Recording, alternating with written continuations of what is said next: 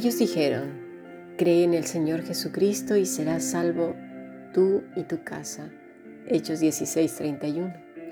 Si deseas participar del grupo internacional, envía un correo electrónico a fundacionbiblica.gmail.com o a más que maravilloso yahoo.es. Hoy recibí eh, la pregunta de uno de nuestros alumnos, al cual em, consideramos hacer un paréntesis, porque era una pregunta interesante, que mucho tiene que ver con lo que hemos estudiado toda esta semana, con lo cual agradecemos tremendamente estas aportaciones. Y creo que será de gran bendición también para vosotros. Y trata precisamente acerca de este versículo. ¿Cuántas veces hemos escuchado o hemos leído o incluso eh, ido a seminarios o en donde se, se ha estudiado este pasaje? Más bien versículo. Muchas, ¿verdad?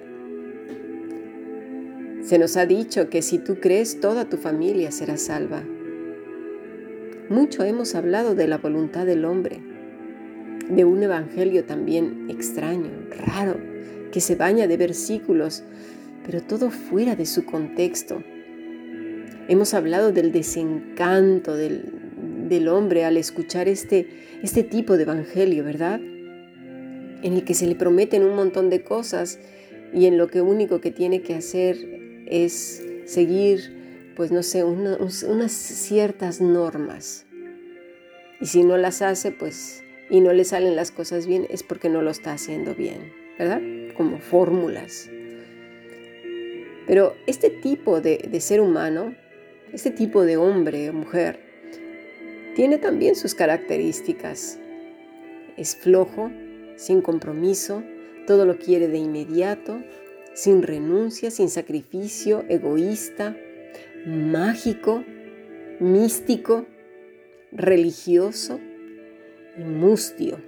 Lo manifiesta en su fisionomía, en su, en su manera de dirigirse hacia los demás cuando se trata de cosas religiosas, ¿verdad? De, de expresar ciertas bondades, hasta su tono lo, lo modula, sus ojitos de gatito, ¿no? Como el de Shrek, así, ¿verdad? Es, tiene esos rasgos muy, muy característicos. Pero es por eso tan importante que analicemos este tipo de pasajes que nos han llevado a muchas confusiones y desencantos.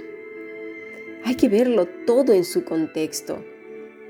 No, no desgarrarlo, arrancarlo de, de donde está, simplemente para acomodarlo a un ser humano flojo, como dijimos, perezoso, carnal, que no tiene ganas de comprometerse con Dios, que simplemente utiliza la palabra del Señor como si fuera una fórmula mágica, como mantras.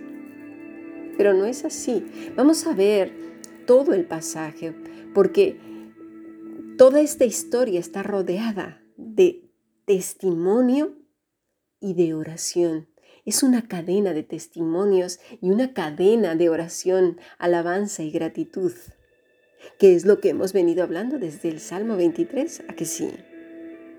Una vida consagrada, una vida que claramente se nota, se percibe el aroma de Cristo.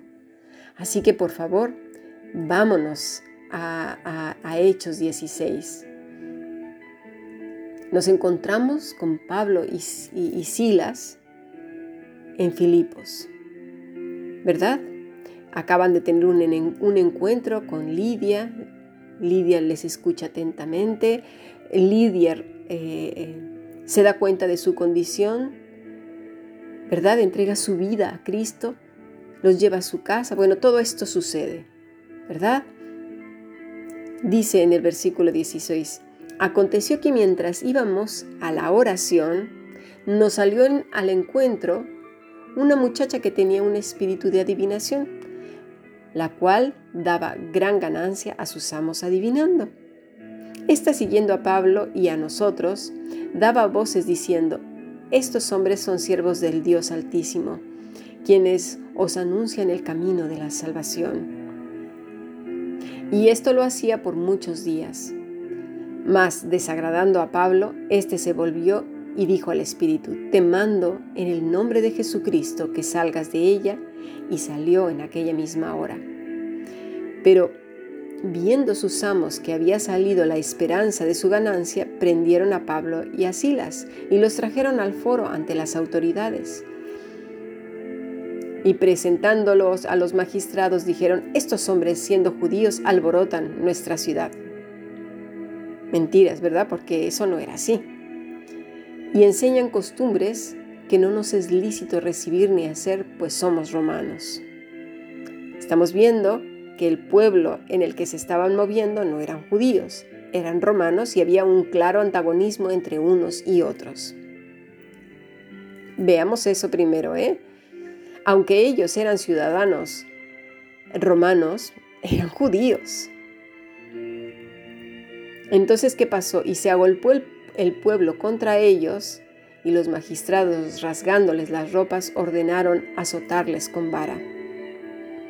Después de haberles azotado mucho, o sea, no poco, mucho, los echaron en la cárcel, mandando al carcelero que los guardase con seguridad, el cual, recibido este mandato, los metió en el calabozo de más adentro y les aseguró los pies en el cepo. O sea, la situación de, de Pablo y Silas no era precisamente una situación bollante.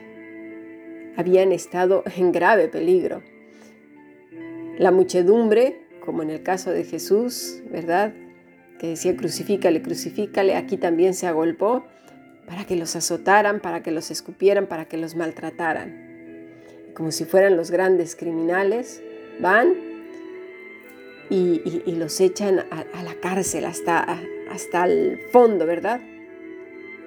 Dice que los guardase con diligencia, encerrándoles en prisión lo más adentro les tenía seguros el carcelero.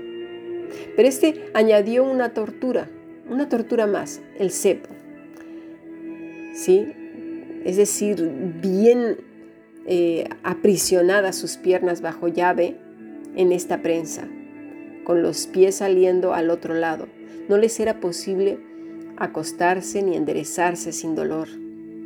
Ni podían hallar alivio cambiando de posición el dolor se hacía más intenso continuamente y nadie que no haya experimentado este dolor puede imaginarse cuán intenso era. Entonces estamos viendo primero la vida de, de Pablo y de Silas, su testimonio. No dijeron nada, nada a su favor. Ahí no se dice que gritaron y dijeron, esto no es justo, esto no es justo, en el nombre del Señor. Nada, ¿verdad? Silencio. Ellos estaban seguros de que el bien y la misericordia les seguían todos los días. Estaban seguros que el Señor estaba con ellos y tú y yo podemos decir, pero ¿dónde? Si no que no ves la paliza que les han puesto y encima los han metido en la cárcel y con un cepo que, que, añadía todavía más dolor al dolor. En el versículo 25 y 26 dice que al acercarse la noche, la condición de ambos presos era de extremo deplorable.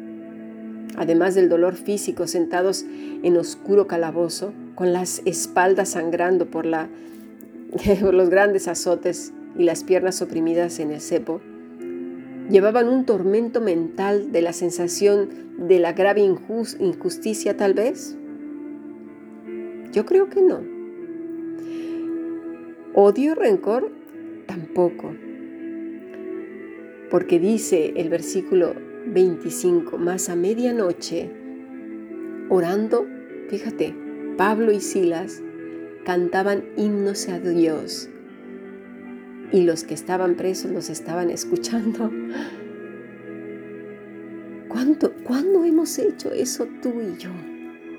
Que encima de que nos han dado hasta por debajo de la lengua y no contento con eso, seguimos sufriendo, orando y cantando a Dios. ¡Wow! Observemos bien testimonio sobre testimonio y oración van acompañadas una sobre la otra. versículo 26. Entonces fue hecho de repente un gran terremoto, de tal manera que los cimientos de la cárcel se movían y luego todas las puertas se abrieron y las prisiones de todos se soltaron. Esto es muy fuerte, es un testimonio. ¿Cuándo se ha visto una cosa semejante? Oraban, alababan a Dios en medio de la tormenta. Sigamos analizando esto porque vamos a llegar a la centralidad de este versículo. Todo, todo lo que gira alrededor de él es importante. Quedémonos con estos detalles.